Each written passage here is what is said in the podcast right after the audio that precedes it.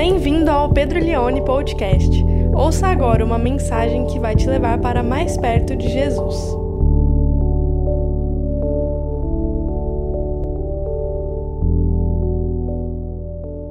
Vamos ler o texto bíblico que está em Marcos capítulo 15, a partir do verso 16. Marcos 15, 16. Então os soldados levaram Jesus para dentro do palácio, que é o pretório, e reuniram toda a tropa. Vestiram Jesus com um manto púrpura e, tecendo uma coroa de espinhos, a puseram na cabeça dele. E o saudavam, e o saudavam dizendo: Salve, Rei dos Judeus! Batiam na cabeça dele com um caniço, cuspiam nele e, pondo-se de joelho, o adoravam.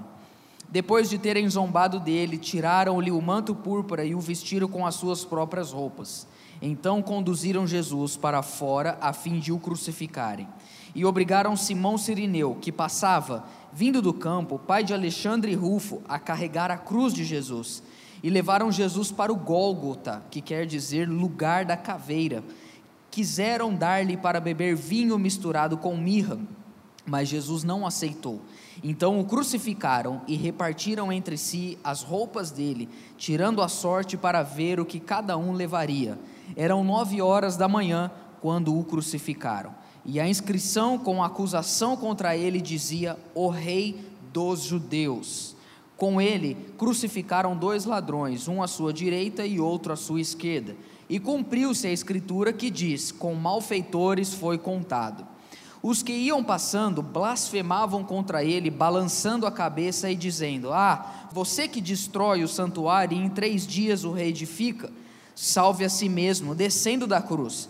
De igual modo, os principais sacerdotes com os escribas, zombando, diziam entre si: Salvou os outros e a si mesmo não pôde salvar. Que o Cristo, o Rei de Israel, desça agora da cruz, para que vejamos e creiamos. Também os que com ele foram crucificados o insultavam. Verso 33. Chegando ao meio-dia, houve trevas sobre toda a terra até as três horas da tarde. E às três horas Jesus clamou em alta voz: Eloi, Eloi, lema sabachthani. E isso quer dizer: Deus meu, Deus meu, por que me desamparastes?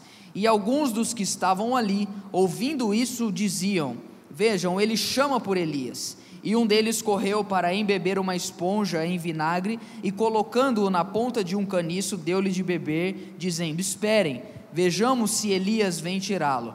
Mas Jesus, dando um forte grito, expirou. E o véu do santuário se rasgou em duas partes, de alto a baixo. O centurião que estava em frente de Jesus, vendo que assim havia morrido, disse: Verdadeiramente este homem era o filho de Deus. Eu quero falar hoje sobre a morte do rei. Eu não sei, mas eu imagino que você ah, tenha visto que alguns algumas semanas, alguns meses atrás, morreu o príncipe Filipe, o marido da rainha Elizabeth. Inclusive a rainha está aí procurando um pretendente. Se você conhecer alguém, ela está disponível, ela está aí, né, muitos anos à frente ainda, então por que não casar de novo? Mas o príncipe Filipe, uma coisa que me marcou foi a cerimônia fúnebre dele. A cerimônia foi transmitida ao vivo em todo o mundo. Alguns canais passaram a cerimônia integralmente, mais de três horas de cerimônia. E algo que me chamou a atenção foi a maneira com que toda a cerimônia foi lidada de uma forma muito bem elaborada, muito, muito ensaiada, muito sincrônica, porque eu não sei se você sabe, mas o monarca, é, da, que faz parte da família real, ele escolhe exatamente como vai ser o velório dele. Então ele escolhe quem vai participar, ele escolhe ah, onde o corpo vai ser velado, qual vai ser a liturgia do culto.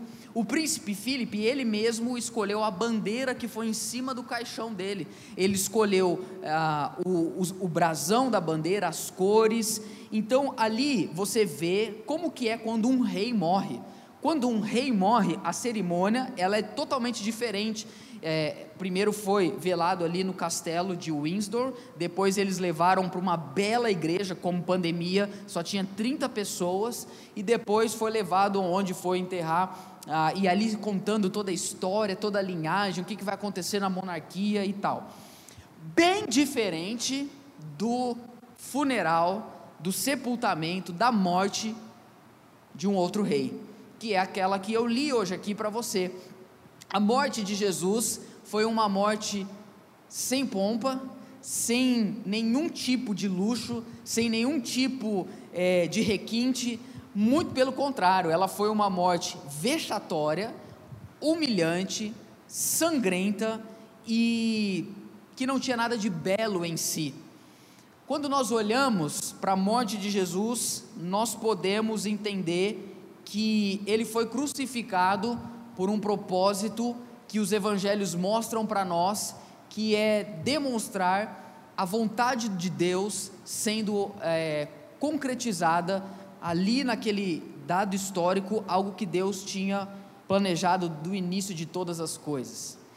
O título da nossa série é A Cruz do Rei. Hoje, em específico, a gente vai falar disso. Por que, que nós vamos falar sobre a Cruz do Rei? Porque nós estamos tentando trazer aqui para vocês dois temas que não podem ser separados. Não podemos separar a cruz do reino, nem o reino da cruz. Por quê? Muitos querem o reino de Deus, querem uma sociedade cujos valores transmitam e refletem os valores da palavra de Deus. Eles querem uma sociedade, uma cidade que está debaixo do governo de Deus e onde todas as pessoas vivem de acordo como Deus quer, mas não querem a cruz, eles não querem morrer para si mesmos, eles não querem se abnegar, se esvaziar, tomar sua cruz, seguir a Jesus, eles querem uma sociedade onde todo mundo vive como cristão, mas eles mesmos não querem morrer para si mesmos, não querem mudar de vida, ou seja, eles querem o reino, mas não querem a cruz, mas tem também aqueles que querem a cruz e não querem o reino, porque eles querem a cruz, eles entendem que precisam de um Salvador,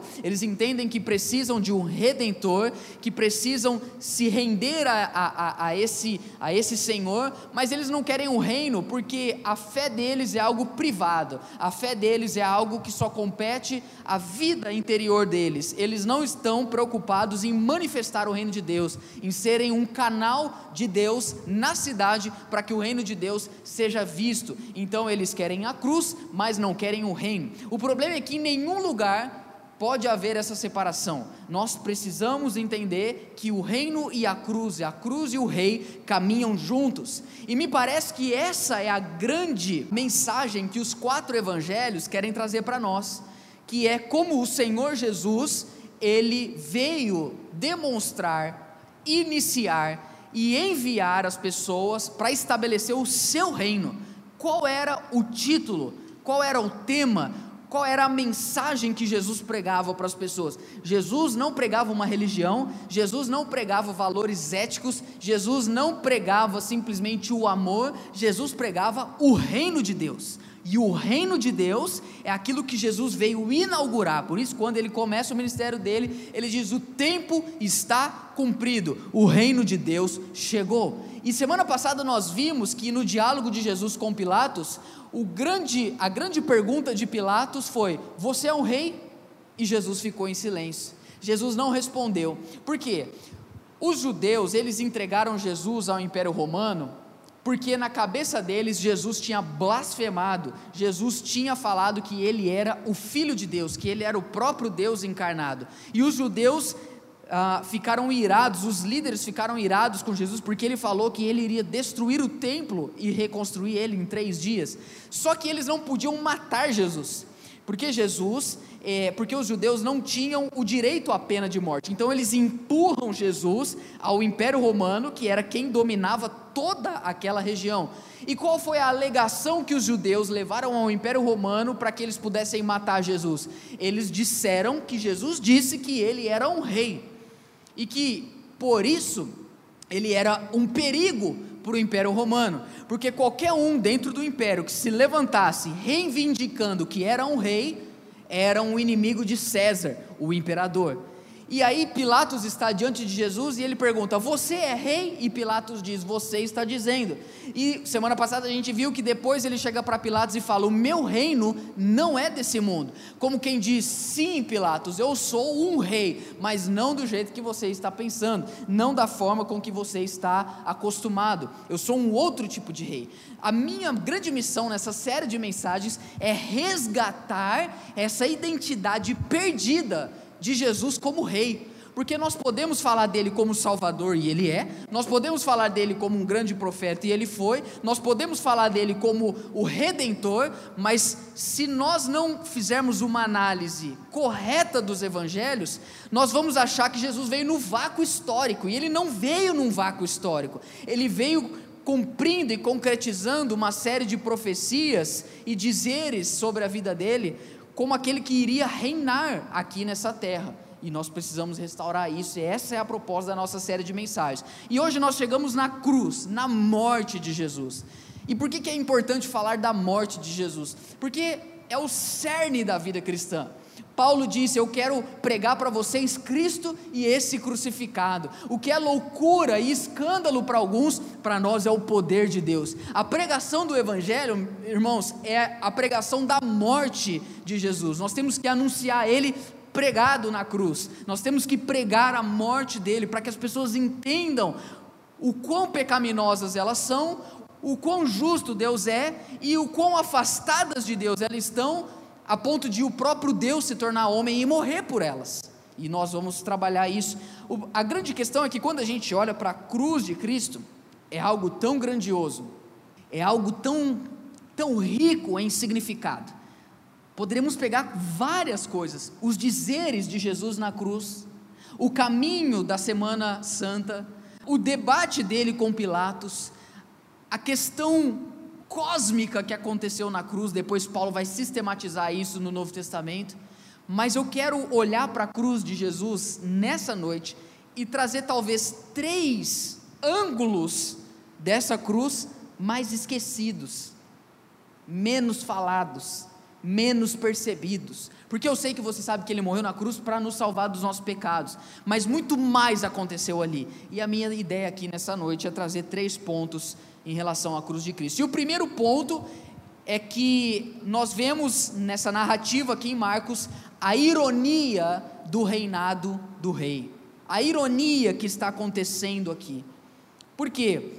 Porque ele é o rei, e por ser o rei, ele está vivenciando algo aqui com os soldados de Pilatos, mas um tanto quanto irônico. Eu quero voltar com você para o verso 16 e nós vamos ver algumas características dessa ironia do rei. Bom, primeiro, os soldados levaram Jesus para onde?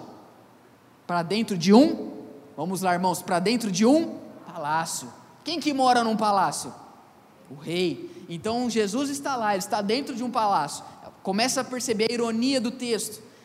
Levam ele para dentro de um palácio, que é o pretório, e reuniram toda a tropa. Verso 17 vai dizer: Vestiram Jesus com um manto púrpura, provavelmente o manto de alguns dos soldados do Império Romano. Púrpura é uma cor entre o vermelho e o roxo.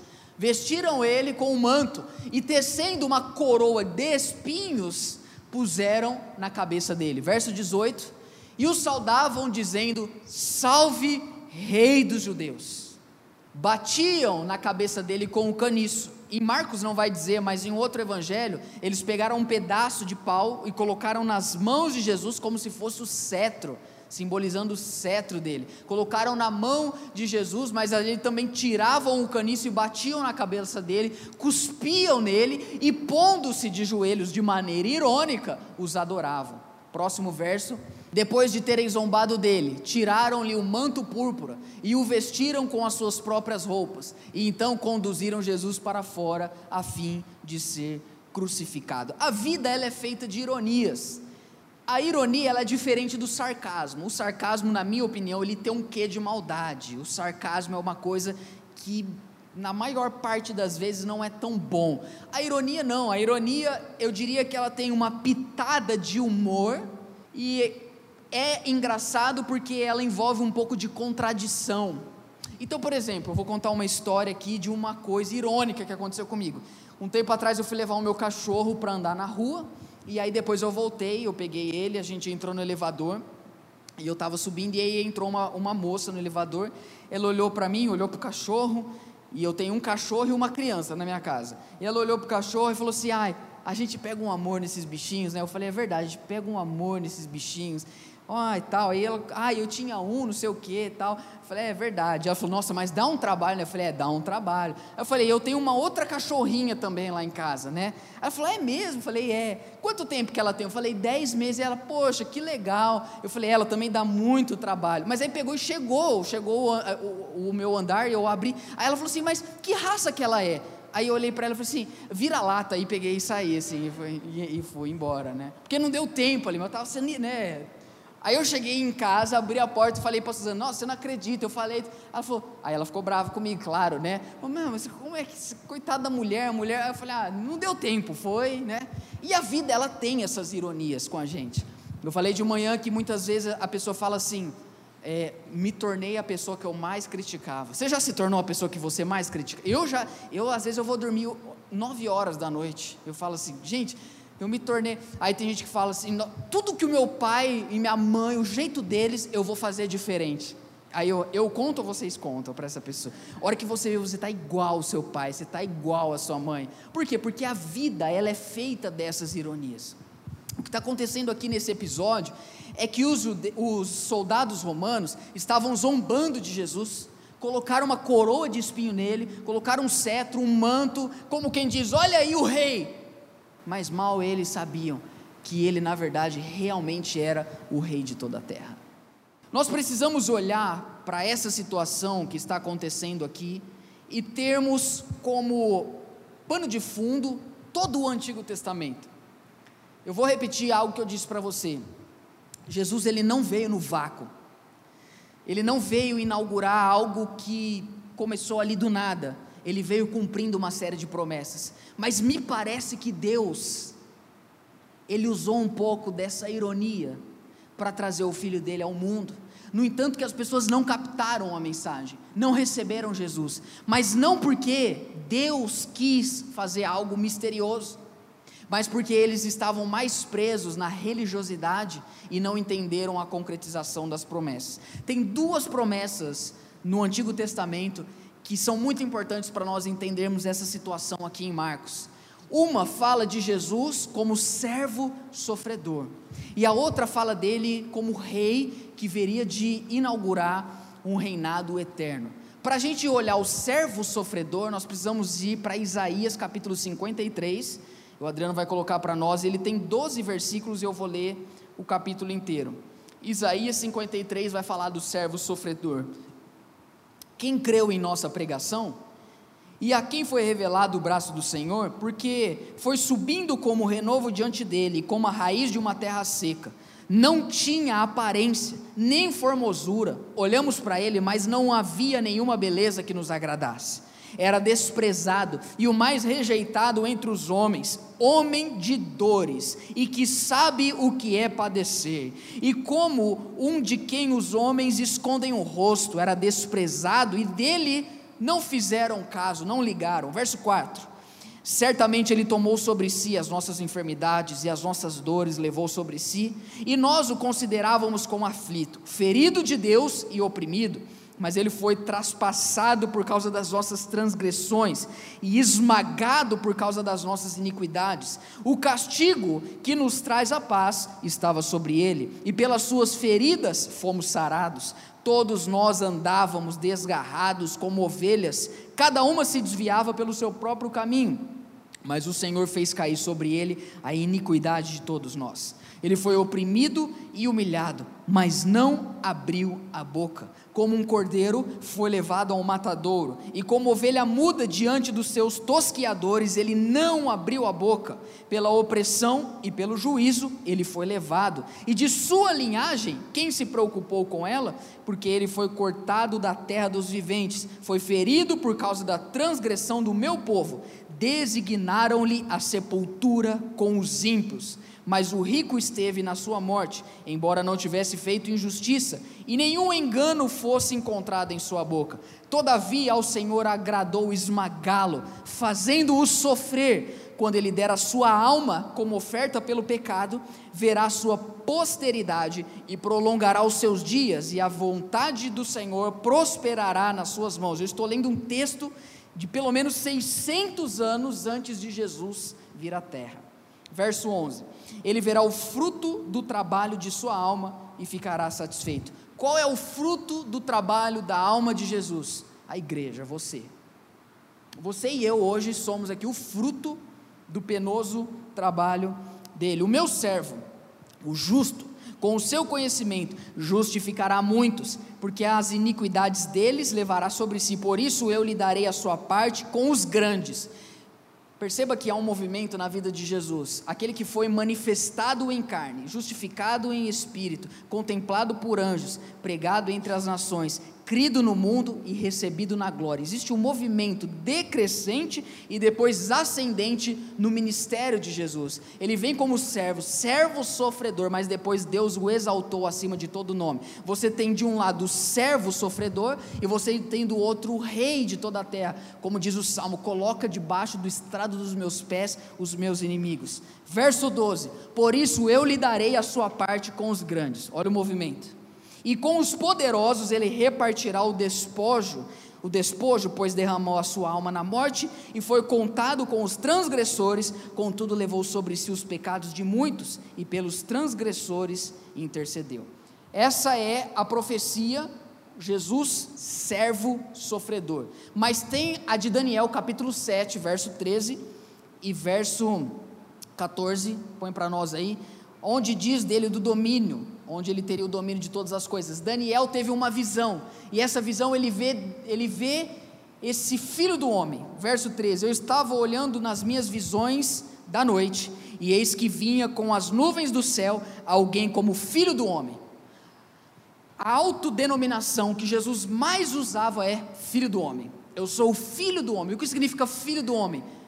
Filho de homem, ser humano. Eu sou ser humano. Então ele vê como filho do homem, ele se dirigiu ao ancião de dias, que é o pai, e o fizeram chegar até ele. E aí o verso 14: Foi-lhe dado o domínio, a glória e o reino, para que as pessoas de todos os povos, nações e línguas o servissem. O seu domínio é domínio eterno, que não passará, e o seu reino jamais será destruído.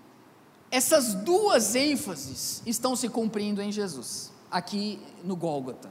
O servo sofredor e o rei de toda a terra. Mas a ironia não permite com que eles vejam isso. João 19, 19, o Adriano vai colocar para nós. Você tem o relato da cruz, onde é narrado que foi colocado em cima da cabeça de Jesus a acusação. Por que ele foi crucificado? Porque ele diz que era o rei dos judeus.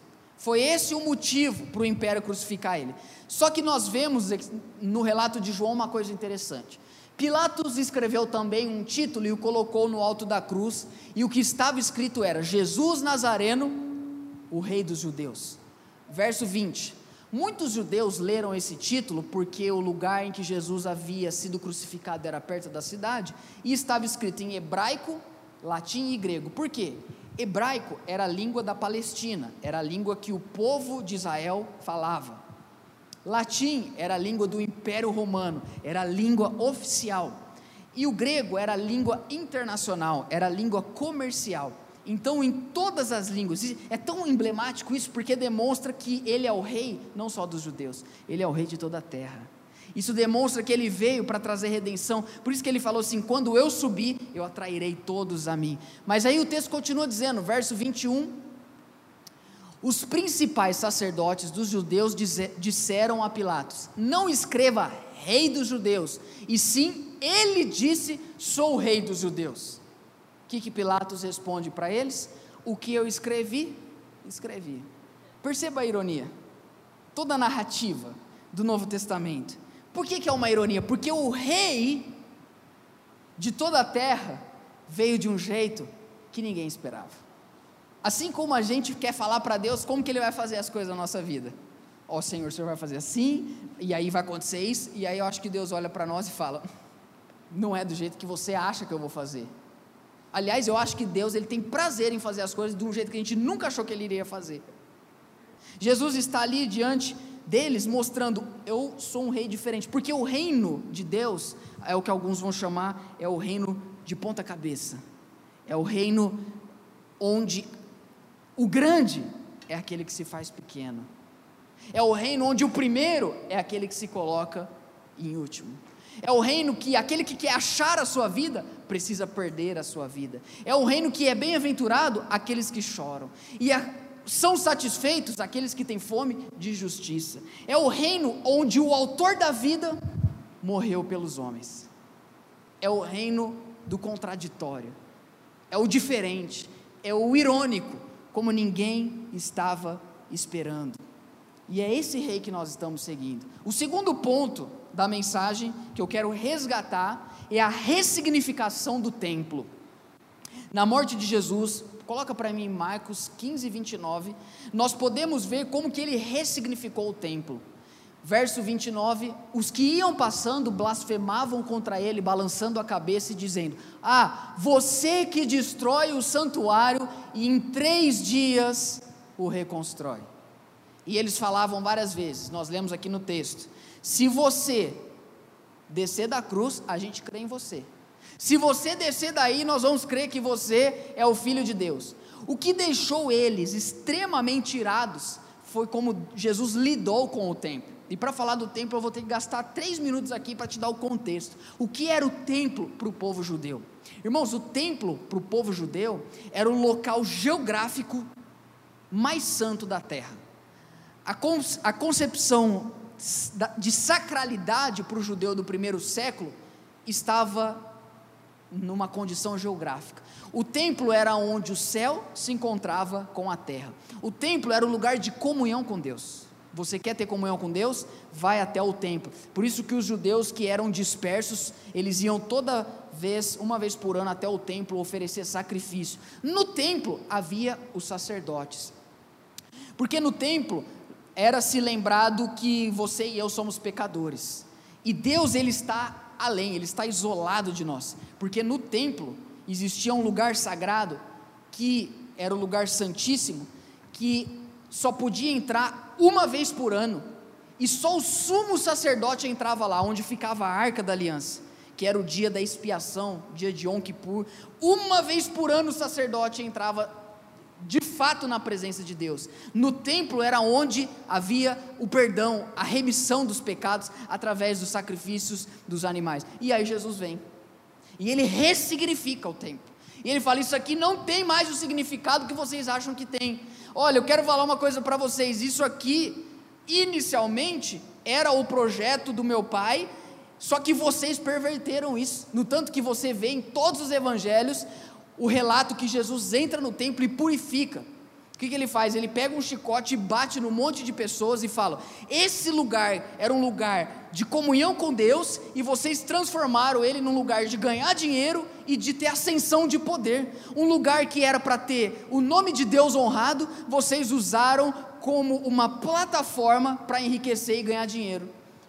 Hoje a religião não, não tem nada a ver com isso, mas graças a Deus Hoje ninguém usa a religião para ganhar dinheiro, para ser poderoso, só naquela época, né? Mas você vê, Jesus chega e fala: vocês transformaram a casa do meu pai num covil de salteadores. E aí Jesus está andando ali com os seus discípulos, e o templo ele tinha sido destruído quando o povo foi exilado para a Babilônia chega Nabucodonosor e destrói o templo. E os judeus, eles são levados cativos para a Babilônia, e eles olhavam para a direção de Jerusalém e choravam, porque eles não podiam mais ter acesso ao lugar onde eles se encontravam com Deus. Mas depois o povo volta para Jerusalém, e você lê isso em Esdras e Neemias, eles reconstroem o templo. O problema é que quando eles reconstruíram o templo, ele era muito menor do que era antes. Em vez deles ficarem felizes, eles choraram porque o templo era muito pequeno. Mas alguns anos antes de Jesus nascer, Herodes, um rei ali da Judéia, que representava o povo judeu diante do imperador, ele, ele, ele, ele reformou o templo e ampliou o templo. Então os judeus estavam muito felizes com aquele templo, eles estavam assim vibrantes, porque aquele templo era suntuoso, era maior do que o próprio, o próprio templo de Salomão. Jesus está passando com os seus discípulos E aí ele, os discípulos olham e falam: Olha, Senhor, que prédio maravilhoso. Ele fala: Não vai ficar pedra sobre pedra. E aí os fariseus chegam e como que você pode dizer isso? E eu, eu li um, um, comentário histórico que naquela época ainda nem tinha terminado, demorou décadas para Herodes terminar o projeto dele. Como que você fala isso? Está demorando décadas, você vai reconstruir em três dias. E aí o próprio evangelista vai dizer, mas na verdade ele está falando do corpo dele. Por quê? Porque Jesus ressignificou o templo. Ele estava dizendo, não precisa mais disso aqui para perdoar pecados, porque ele chega para o paralítico, vira para os fariseus e fala: o que, que é mais fácil? Falar os seus pecados estão perdoados ou levanta e anda? Ele perdoava pecados. Eles não entendiam isso, eles ficavam assim: como? Só Deus pode perdoar pecados, mas é porque Deus estava diante deles. Deus estava ali. E ele ressignificou o templo. Só segura um pouquinho para mim, Lucas. Ele ressignificou. E aí, sabe, eu falei de manhã, irmãos, sabe qual que é o grande problema nosso? É que a gente realmente ainda acha que Jesus veio inaugurar uma nova religião. A gente realmente acha que Jesus ele ah, ele veio fechar o ciclo do judaísmo para começar o cristianismo. Todo ismo é uma criação humana. Todo ismo é uma invenção nossa. Cristianismo é uma invenção nossa. Judaísmo é uma invenção nossa.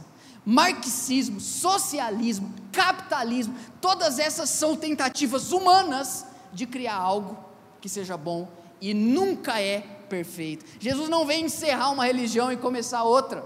E os, os líderes, os fariseus não estavam entendendo isso. Afinal, o que, que ele veio fazer? Essa é a pergunta: o que, que ele veio fazer?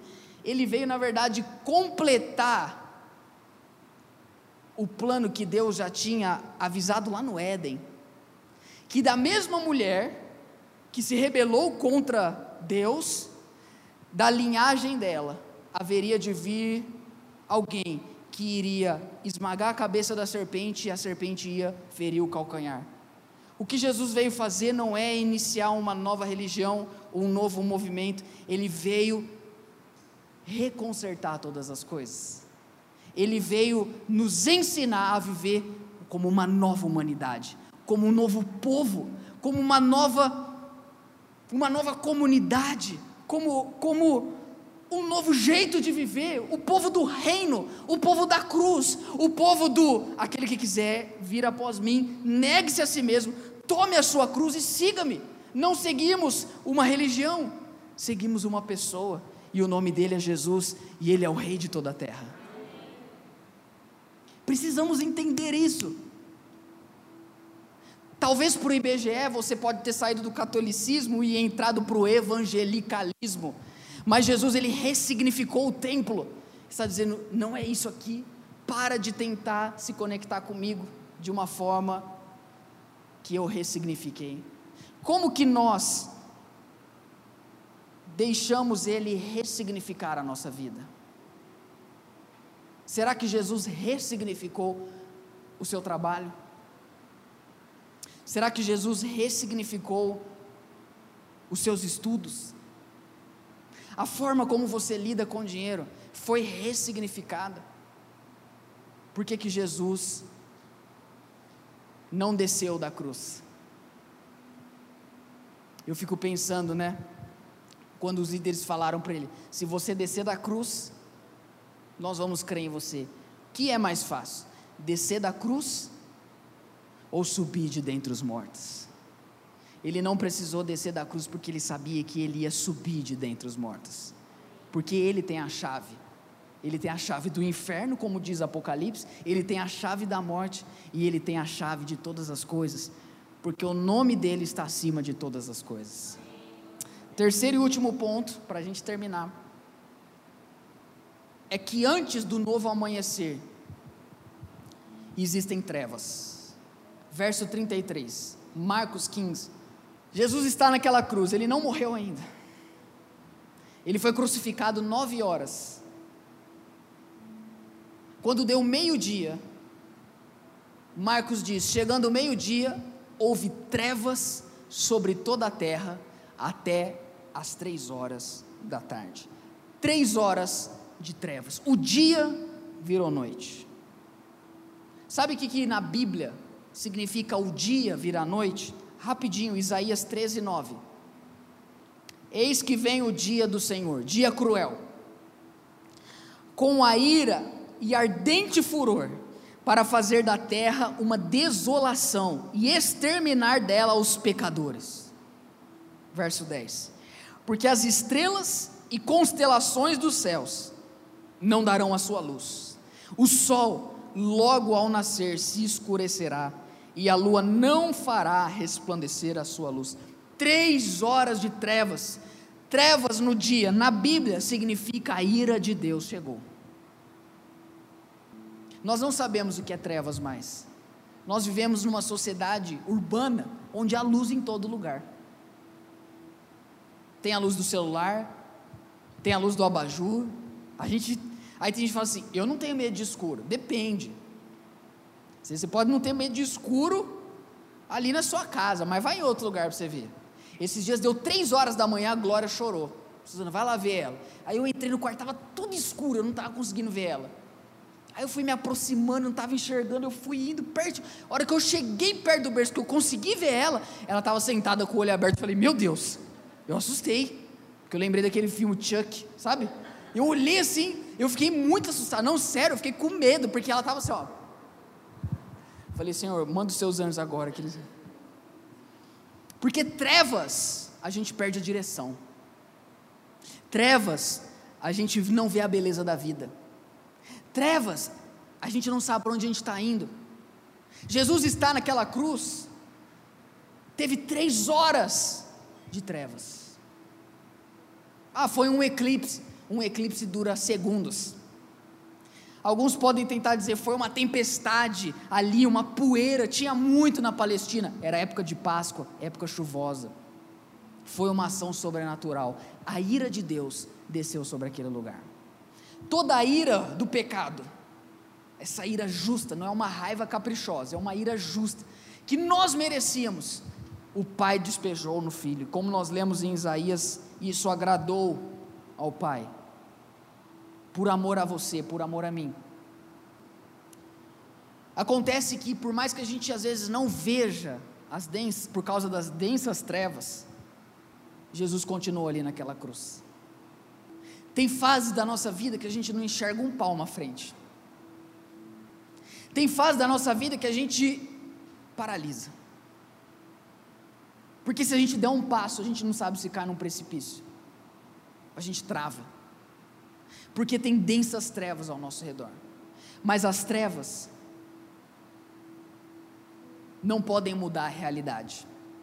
E a realidade ali naquele lugar chamado Gólgota é que as trevas estavam ali, mas o Filho de Deus permanecia naquele madeiro, conquistando para nós a nossa salvação.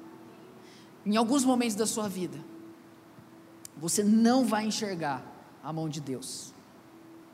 Mas quando você não enxergar a mão de Deus, continue crendo no coração dele.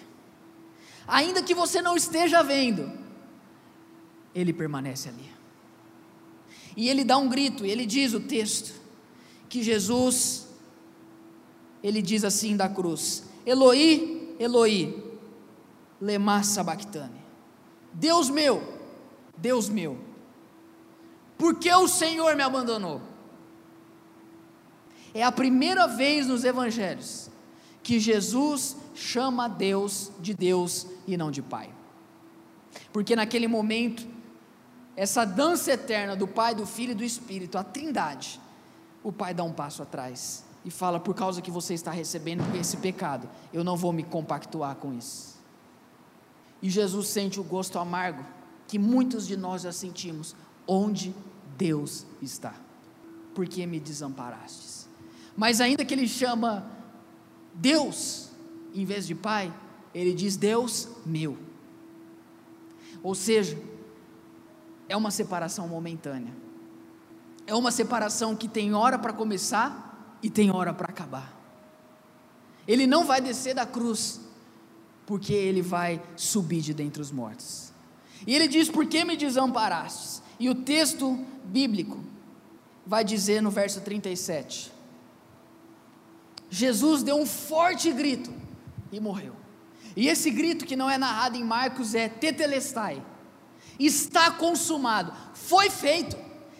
A razão de eu existir, a razão de eu existir em figura de homem, chegou.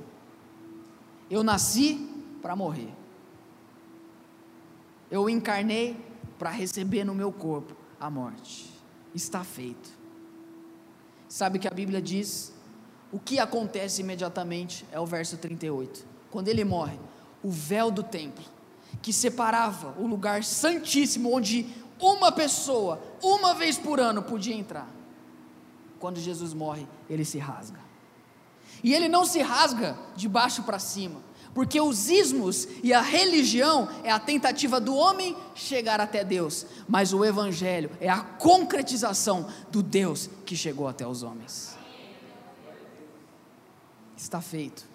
Você não precisa do templo, você não precisa de sacrifício, você não precisa de sacerdote, porque está aqui aquele que faz intermediação entre você e Deus. Você não precisa oferecer sacrifício, porque eu sou o sacrifício. Está feito. E você não precisa ir para um lugar para que eu esteja com você, porque o véu, e esse véu tinha 18 metros de altura, era quase uma parede, ele era muito grosso, porque o véu se rasgou, a sala da tua casa, o teu carro, o ônibus, quando você está indo para o trabalho, ali pode se tornar o santo dos santos, porque o Espírito de Deus está ali. O centurião, último versículo 39, quando ele vê isso, o centurião era o chefe dos soldados. Ele não chegou a esse grau militar porque ele foi dado como presente. Ele conquistou. Ele matou muita gente. Esse homem viu mais morte do que você e eu conseguimos imaginar. Esse homem matou muita gente para ter chegado ao posto do centurião. Ele viu muita gente ser crucificada. Ele participou da execução de muitos malfeitores. Ele viu muita gente morrer, mas ele nunca tinha visto alguém morrer como esse rei. Ironicamente, um gentil, um pagão, um adorador de César, olha para a morte de Jesus e diz: verdadeiramente este é o Filho de Deus.